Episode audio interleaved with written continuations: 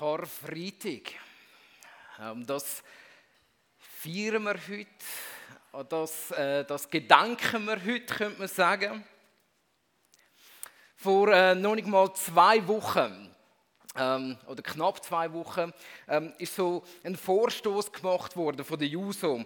Ähm, die JUSO, die Jungsozialisten, ähm, so die Jugendpartei von der SP, ähm, haben gedacht, hey, lass uns wieder mal ein bisschen poldern und sie haben so ein äh, Paper miteinander ausgeschafft.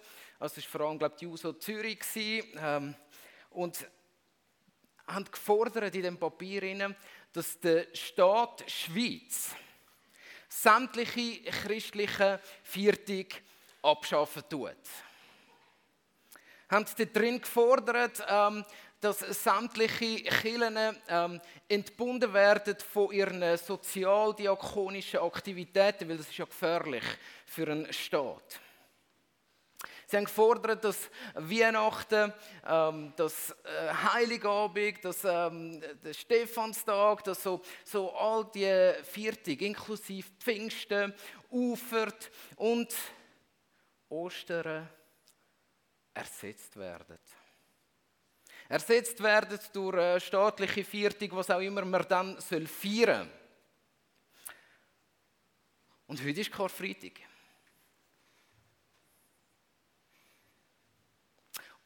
Und gerade trotzdem, erst recht, lassen wir es uns nicht nehmen, Karfreitag als Karfreitag zu feiern am heutigen Tag. Wir lassen uns nicht nehmen, sagen, hey, ähm, heute reden wir nicht so fest über das Kreuz, sondern vielmehr über ähm, den schönen Frühlingsanfang. Könnten wir auch, machen wir nicht. Wir lassen uns nicht von Leuten vorschreiben, wann dass wir dürfen unseren Herr Jesus denken. Und heute ist Karfreitag und nichts kann uns halten. Und nichts auf dieser Welt kann uns verbieten, dass wir an dem Tag uns auf den Weg machen in die Ostergeschichte hinein. Nichts auf dieser ganzen Welt kann es uns verbieten, dass wir die Geschichte von Jesus, wo für uns ans Kreuz gegangen ist, wo gestorben ist und wieder auferstanden ist. Nichts kann uns das verbieten. Und nichts kann es uns verbieten, dass wir unseren Kindern und unseren Enkel und denen ihren Enkel und Kind die Geschichte weiter erzählen. Und zwar bis zu dem Tag, wo Jesus wiederkommt. Und das tun wir heute. Wir tauchen ein in die Geschichte vom Karfreitag. Und auch wenn wir die Geschichte schon hundertmal gehört haben, glaube ich, dass sie uns heute wieder zum ersten Mal begegnet. Ich will beten dafür. Großer Gott, was ist es nur? Dass wir dürfen zusammenkommen und an dich denken. Großer Gott, was ist es nur, dass wir dürfen zusammenkommen und wissen, dass du unseren Platz eingenommen hast am Kreuz.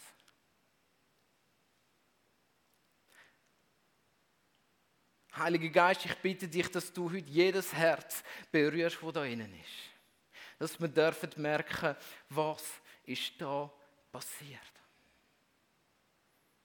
Danke, dürfen wir mit deiner Gegenwart rechnen und dürfen auch wirklich wissen, dass wir nicht nur an dich denken, sondern dass wir mit dir feiern an diesem Tag. Amen. Wir haben ja so eine Tendenz, gerade weil wir die Geschichte von der Passion von Jesus Christus ähm, hinter und für sie kennen, ähm, dass wir immer wieder von hinten anfangen und, und so denken, ähm, ist eigentlich so eine super Story, oder? Ähm, der große Einzug von Jesus in Jerusalem, ähm, schnell durchs Kreuz durch und dann endlich wieder auferstehen. Wir haben die Tendenz, die Geschichte immer wieder von hinten zu erzählen, ähm, immer wieder von, von dem letzten Stückchen von der Auferstehung her anzuschauen. Und ähm, heute, gerade weil Karfreitag ist, machen wir das nicht. Sondern ich lade euch ein, mit mir zusammen einen Moment zu nehmen und daran zu denken und wahrscheinlich ziemlich genau um die Zeit am Abend sind noch ganz, ganz wenig Jünger vor dem Kreuz gestanden. Und die Bibel erzählt uns von dem Moment, wo Jesus gestorben ist. Am Kreuz. Und nehmen wir an, wir sind die Jünger am heutigen Tag. Dann stehen wir da und fragen Jesus, wie hat das passieren können?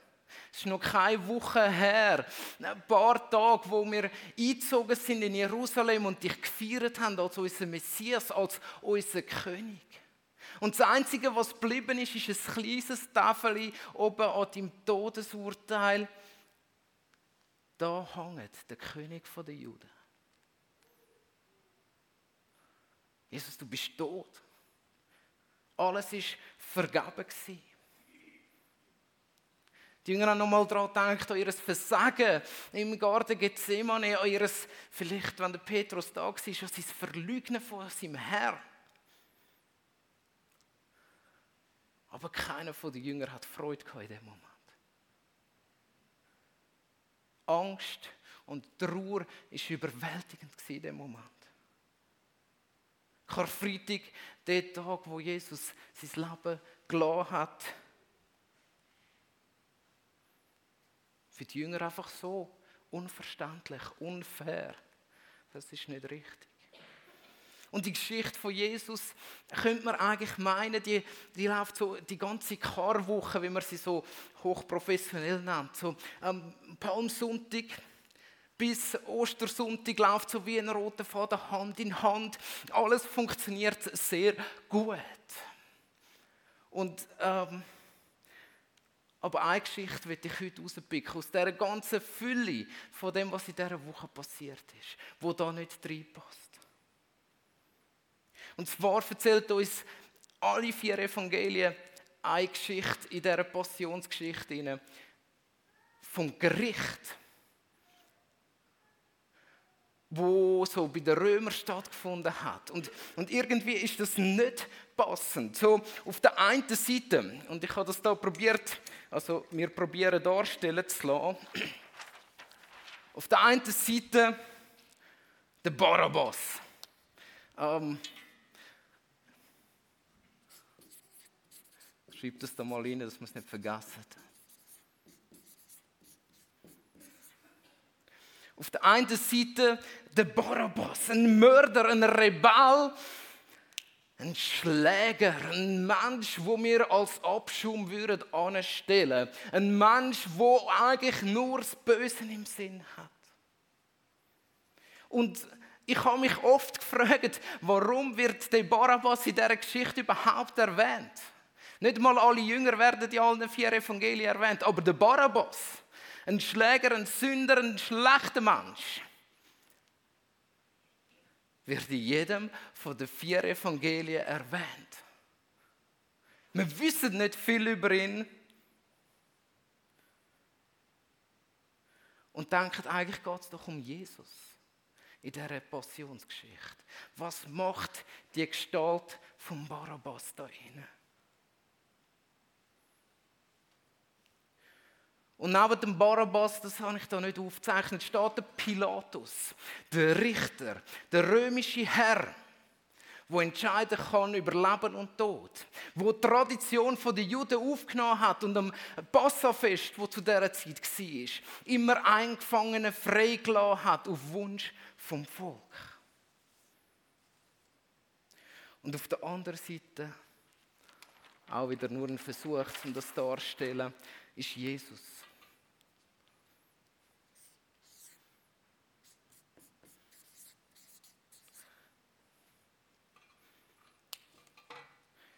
eine groteske Gerichtsverhandlung.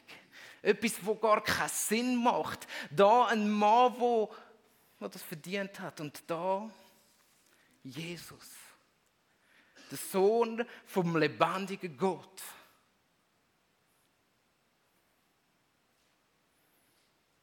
Jesus, wo geheilt hat. Gegen da, der Barabbas auf dieser Seite. Ein Mörder und Schläger. Und wisst ihr, was so unheimlich ist an dieser, an dieser Verhandlung? Ist, dass sich alle auf dieser Bühne, also der Pilatus, der Barabbas und Jesus einig sind. Da ist ein Mann, der hat es verdient. Er hat es verdient. Alles, was ihm angetan wird. Er ist schon in der Todeszelle geguckt. Der Mann ist schon verurteilt gewesen.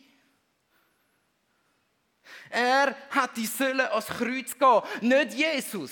Er. Und der Pilatus, wenn man nach dem Lukas-Evangelium geht, fragt das Volk dreimal und sagt, sind ihr sicher, dass ihr den Mann haben wollt? Und Jesus, wo geheilt hat, wo der Stumme eine Stimme gegeben hat, wo der Blinde das Augenlicht gegeben hat, wo Liebe, wo Gerechtigkeit, wo Wahrheit gebracht hat, wo dient hat. Er, was nicht verdient hat, wann er das wirklich? Und der Pilatus hat sich in dem Moment wahrscheinlich tatsächlich eingebildet, dass er Macht hat dass er über das Schicksal von Jesus oder von Barabbas entscheiden kann. Und da war ein Volk, von, wo wir lesen, die unterschiedlichen Übersetzungen sind, sind entweder einfach ähm, so die höheren Juden da gewesen, oder das ganze Volk ist hineingeströmt. Wir wissen das nicht ganz genau, aber eine Menge ist da gewesen, die vor die Wahl gestellt worden ist. Jemand, der schuldig ist, gegen jemanden zu nehmen, der von vorne gesagt wird, schaut, ich, ich finde keine Schuld an dem Mob, sind ihr ganz sicher? Und in der heutigen Zeit und durch die Jahrhunderte durch machen wir es unglaublich einfach und sagen, was sind das für Narren gewesen, dass sie den Barabbas haben wollen. Was sind das für Narren gewesen, dass sie die Freiheit gefordert haben von, einem, von, von so einem bösen Mann. Anstatt dass sie den Jesus genommen hätten. Und ich möchte ein paar, so einen kleinen Einschub machen. Und ähm, ist nämlich hochspannend. Wir wissen ein paar Sachen mehr über den Barabbas. Ähm, so einer von den frühen Kirchenvätern ähm, tut, tut das nochmal gross aufzeigen, dass der Barabbas einen, einen Namen hatte. Barabbas, ähm, da sage ich nachher gerade etwas dazu, ist eigentlich ein Titel gewesen. Und ähm, der Origenes, das, ist, das könnt ihr gerade wieder vergessen, aber ist auch wichtig für die, die das interessiert. Ähm, der hat uns den Hinweis gegeben, dass der Barabbas einen Namen hat. Und sein Name war folgendermaßen.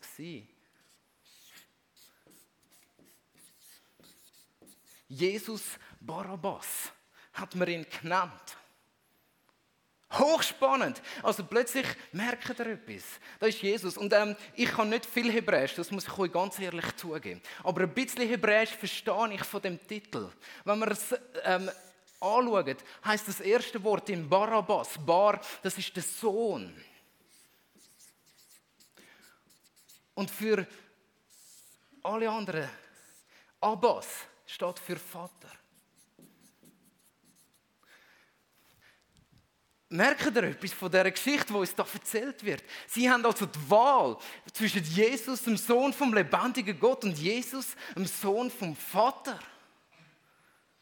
Also wir reden hier von, von einer Wahl, die gar nicht so klar ist. Wenn wir vorsichtig im Lukas-Evangelium lesen, dann lesen wir da, dass der Barabbas nicht einfach ein Mörder und ein dreckiger Halunk war, sondern dass er der Anführer war von einer Rebellion gegen die Römer.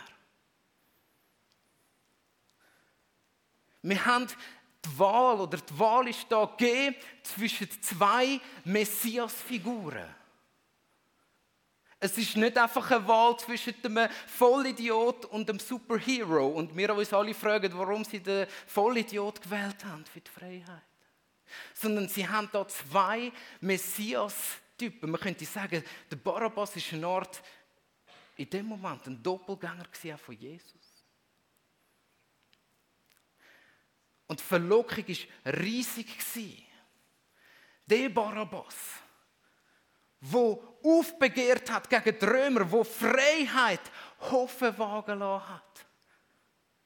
Nach 100 Jahren oder mehr Unterdrückung kommt da endlich wieder mal einer. Also es hat schon früher einen gegeben, ähm, wo wieder mal kämpft gegen die Römer, wo Römer totschlägt nur ein toter Römer ist ein guter Römer. Das ist so allgemein unter den Juden bekannt in dieser Zeit.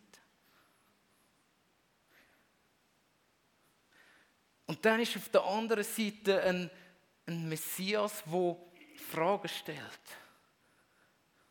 Ein Messias, der unbequeme Wahrheit ausspricht und ein Messias, der von mir verlangt, dass ich alles sein lasse, zu ihm folge und dann auch noch einer, der ähm, nicht mal nur verdeckt, sondern ganz offen sagt, ja, ich bin der Sohn vom lebendigen Gott. Und wir müssen uns in dem Moment fragen, kommen wir zurück in die Gerichtsverhandlung, was haben die beiden, äh, was haben die Juden dürfen wählen in dem Moment? Sie haben können wählen zwischen dem Versprechen oder dem Versuch von der Freiheit.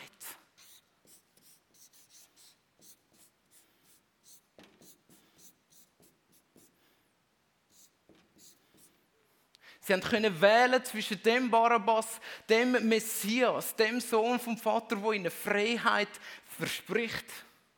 Oder wenigstens hat wählen, Freiheit von der Unterdrückung der Römer. Und sie können wählen ähm, zwischen Jesus. Aber was hat Jesus eigentlich gebracht?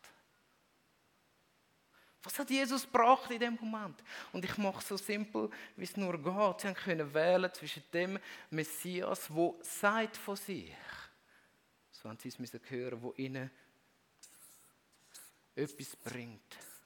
Und zwar Gott. Also sie haben die Wahl gehabt zwischen dem Reich von Gott und dem Reich von sich selber, können wir sagen. Sie haben die Wahl gehabt, jemandem zu vertrauen, dass er tatsächlich vom Allerhöchsten gesendet wird, um ihnen ein neues Reich zu bringen. Und zwischen jemandem, der ihnen gesagt hat, ich stelle das Reich von Israel wieder her.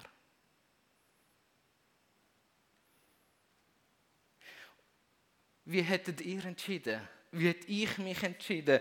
Das müssen wir fragen. Hätte ich mich entschieden für jemanden, der den Kampf anführt, wo mir Freiheit gibt oder mindestens verspricht und wo sagt, hey, dein Reich, Rolli, so wie du gern hättest, das ist gut so. Oder hätte ich einen Messias gewählt? Und die Frage müssen wir uns heute ganz ehrlich stellen. Wo sagt, der einzige Weg zum Leben ist, wenn du dich selber verlierst. Hätte ich, hättest du anders entschieden in dem Moment? Oh, vielleicht sagen wir heute im Nachhinein, ja, natürlich. Nein. Ich glaube es nicht, weil es so tief in uns verankert ist, dass wir lieber unser Reich wollen. Wir wollen unsere Freiheit, wir wollen unsere Hoffnung behalten, die wir haben. Wir wollen uns nicht einladen auf jemanden, wo, man nicht recht weiss und, und einen Machtanspruch hat und sagt, ich soll mich selber verleugnen. Ich weiß nicht, wo du stehst am heutigen Nachmittag. Ob du schon lange die Entscheidung getroffen hast und sagst, hey, ich will mein Reich haben. Ich will so leben, wie ich es für gut empfinde. Oder ob du sagst, hey, ich lasse mich auf den Jesus sein. Ich möchte das nachher verdeutlichen. Die Juden haben gesagt, gib uns den Barabbas. Und Pilatus fragt, sind es sicher? Und die Juden sagen, gib uns den Barabbas. Und, und, und ich stelle mir das so vor, der Barabbas ähm, läuft, also so der römische Soldat kommt zum Barabbas, schließt ihm Ketten auf ähm, und sagt, ah, du kannst gehen. Und ich stelle mir das so vor, wie der Barabbas durch die Menge durchgegangen ist und ich sage, ja, schau mich an, ich, ich bin wieder frei. Vielleicht noch beim einen oder anderen High Five eingeholt hat. Wir lesen nie und hören nie davon, dass der Barabbas nur einen Blick zurück gemacht hat zu, zu Jesus und gesagt hat, hey, danke, dass du meinen Platz einnimmst. Und wisst ihr was? Gott hat das gewusst. Gott hat gewusst, dass der Barabbas vielleicht einfach wegläuft. Ohne dankbar zu sein. Ohne sich umzukehren und zu sagen, danke Jesus. Und Jesus bleibt zurück In Ketten. Weil er weiß, dass es das Beste ist, wenn der Wille vom Vater passiert. Der Barabbas hat gedacht in dem Moment, die Leute haben mich gerettet. Wir denken das. Ähm, die Juden haben Jesus ans Kreuz gebracht. Über Jahrhunderte ist der Satz missbraucht worden. Über die Jahrhunderte hat man gesagt, die Juden haben Jesus ans Kreuz gebracht. So eine Fehlinterpretation. Nein, das darf nicht sein. Nein, nein und nochmal nein. Und ich kann es nicht genug sagen. Es ist Gottes Liebe wo am Barabbas Freiheit gegeben hat, ob in dem Moment oder nicht. Aber das muss uns endlich bewusst werden. Es ist nicht ein Zufall, was da passiert. Es ist nicht ein Schicksal im Moment von einer Geschichte und darum hat Jesus können zum Messias werden. Nein, es ist der Wille von Gott, wo passiert. Es ist die Liebe von Gott, wo der Barabbas seine Kette sprengt. Und beim Nachdenken über die Predigt ist mir ein Haufen gutes Material passiert. Also so, da, da habe ich einen Haufen gelesen darüber. Ich habe einfach gesagt, ich will noch mal eintauchen. Und, und immer mehr Lesen von dieser Geschichte. Ich habe die Geschichte die, die letzten zwei Wochen jeden Morgen gelesen in anderen Evangelien, dass ich kann eintauchen kann. Und ich habe plötzlich etwas festgestellt. Ich, der Uli Staub, ich bin der Barabbas. Die Figur ist zentral. Jeder von uns, der da innen hockt, jeder ist der Barabbas. Wir sind der Barabbas. Wir stehen auf der Bühne vom Pilatus, können wir sagen, so im übertragenen Sinn. Wir stehen mit Jesus da und Gott hat Wahl zwischen seinem Sohn und zwischen mir. Und wir sagen, oh, aber der Barabbas war ein böser Mann. Der hat es doch verdient. Ich bin ein böser Mann, ich habe es doch verdient. Und anders als der Barabbas vielleicht, passiert bei Christen ganz etwas Interessantes. Da kommt die Liebe von Gott und löst die Kette von unserer Schuld. Und wir bleiben stehen. Da oben. Wir bleiben stehen und sagen, nein, nein, Jesus, du musst nicht gehen als Kreuz für mich. Ich, ich habe das Händchen, ich habe es verdient. Wir bleiben stehen auf dieser Bühne und sagen, Jesus, ich habe es doch nicht gut gemacht. Ich bin selber die schuld, dass meine Ehe so ein Loch geworden ist. Ähm, ich habe Scheidung verdient. Jesus, ich habe Krankheit verdient. Jesus, ich habe Schmerzen verdient. Ich, ich muss das tragen. Geh du nur aber Jesus und lass dich feiern vom Volk. Ich gehe den Weg ans Kreuz. Und Jesus sagt, nein, so nicht mein Kind. Und das ist die Nachricht von Karfreitag. Die Nachricht von Karfreitag ist, dass wir vielleicht auf dieser Bühne stehen bleiben, aber wir sehen, wie Jesus weggeführt wird zum Kreuz.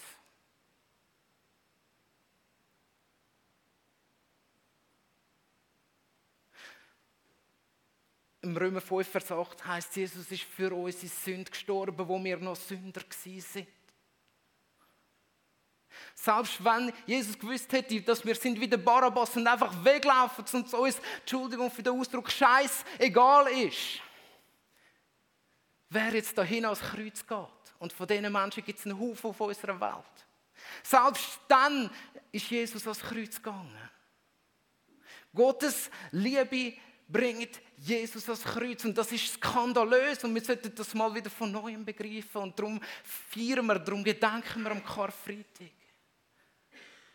Wir selber wollen immer ähm, Rechenschaft äh, ablegen und sagen, wir sind die Schuldigen, ich trage das schon. Wir denken, mit ein bisschen mehr Anstrengung funktioniert mein Glaube schon. Mit ein bisschen mehr Bibel lesen, da geht es dann schon. Mit ein bisschen mehr Disziplin, da kommt alles wieder in Ordnung. Und Jesus sagt, nein.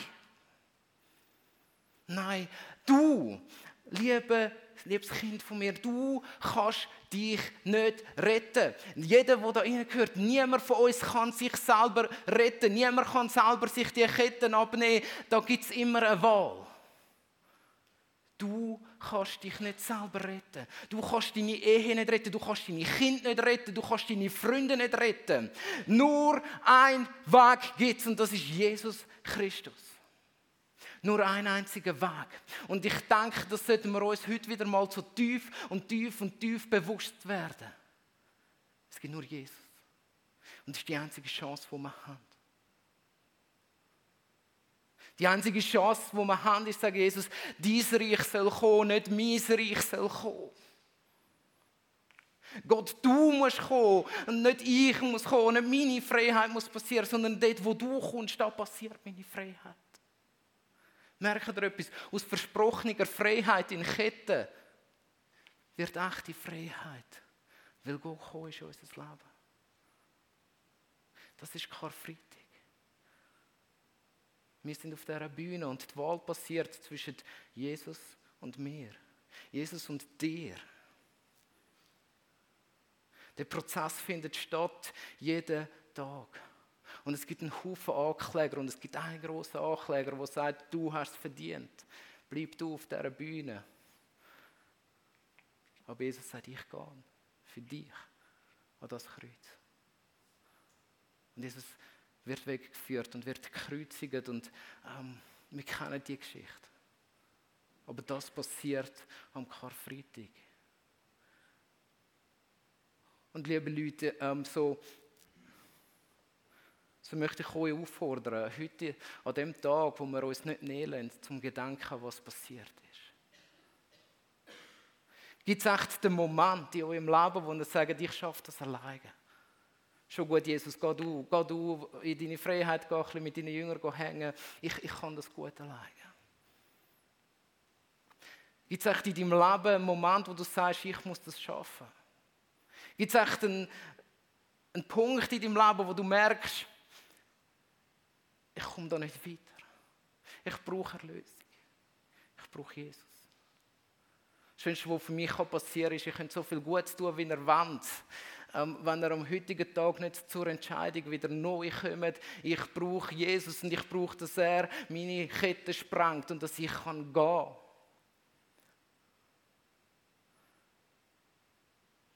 Und das nicht passiert, dann haben wir nichts verstanden vom christlichen Glauben. Und ich wage sogar zu behaupten, dann, dann folgen wir Jesus nicht nach. Wir nehmen uns einen kurzen Moment von der Stille, wo er vielleicht das setzen lässt. Und ich würde den Moment gerne abschließen mit dem, äh, mit dem Gebet, das uns Jesus selber gelehrt hat. Was drin heißt, Jesus, dein Wille soll geschehen. Und dies Reich soll kommen, nicht meins. Und es soll passieren überall. Und es soll passieren in der Fegriech. Es soll passieren in deinem Leben, es soll passieren in meinem Leben.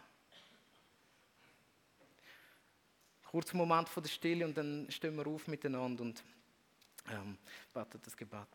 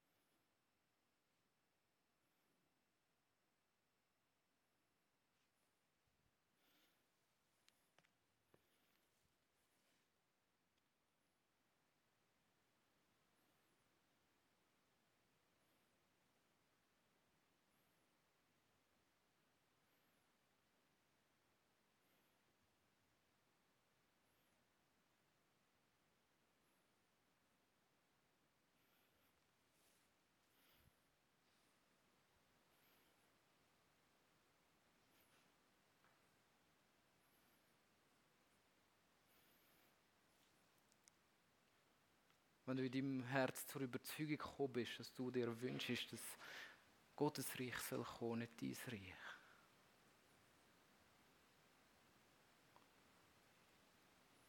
Wenn du zur Überzeugung gekommen bist, dass Gottes Wille soll geschehen und nicht dein Wille. dann lade ich euch oder lade ich dich oder sie ähm, ein, um mit mir aufzustehen und das Gebet vom Vater unser beten. Als Bekenntnis.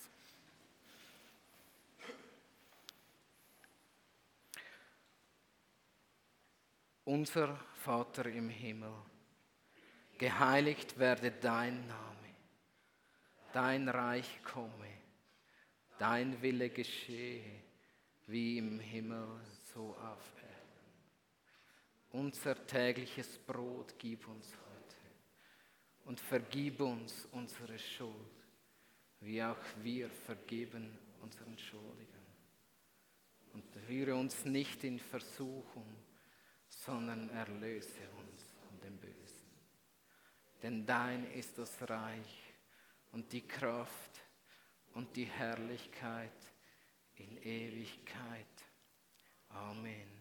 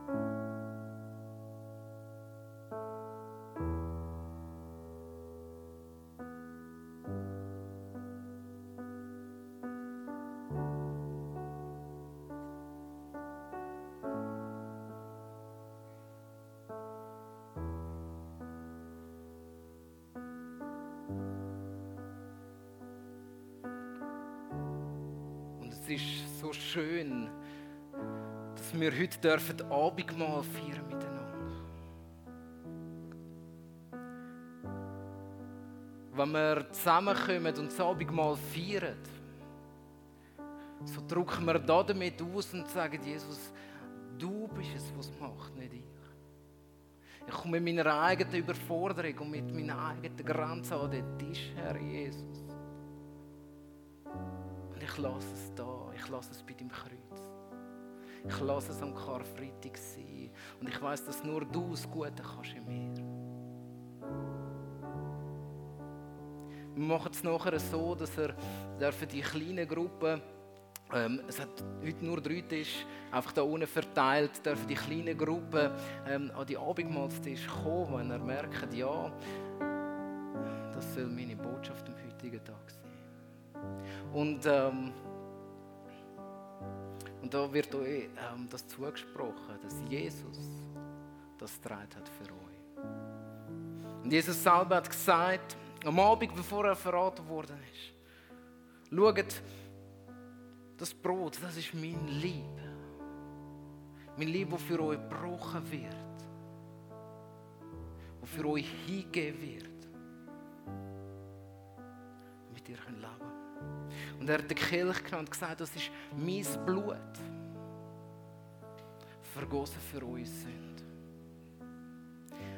Und jedes Mal, wenn ihr da davon nehmt, dann denkt ihr daran. Und verkündigt meinen Tod und meine Auferstehung bis in alle Ewigkeit. Ich danke Jesus im Gebet. Jesus, danke, dass wir dürfen, ähm, das Abendmahl nehmen und an dich denken du am Kreuz gestorben bist und mein Platz eingenommen hättest, den ich verdient hätte. Danke, dass du mich liebst, Jesus. Und danke, dass du jeden da innen so unendlich fest liebst, dass es du dir nicht nehmen hast. Den Weg zu gehen bis zum Ende. Danke, dass wir das feiern in deinem Mahl. Danke für dein Blut und danke für dein Liebe, das du hingegeben hast. Jesus, damit wir leben können. Amen.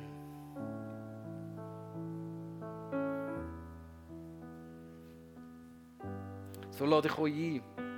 Kommen an die Tische. Es hat an jedem Tisch jemand, der uns Abendmahl auch austeilt.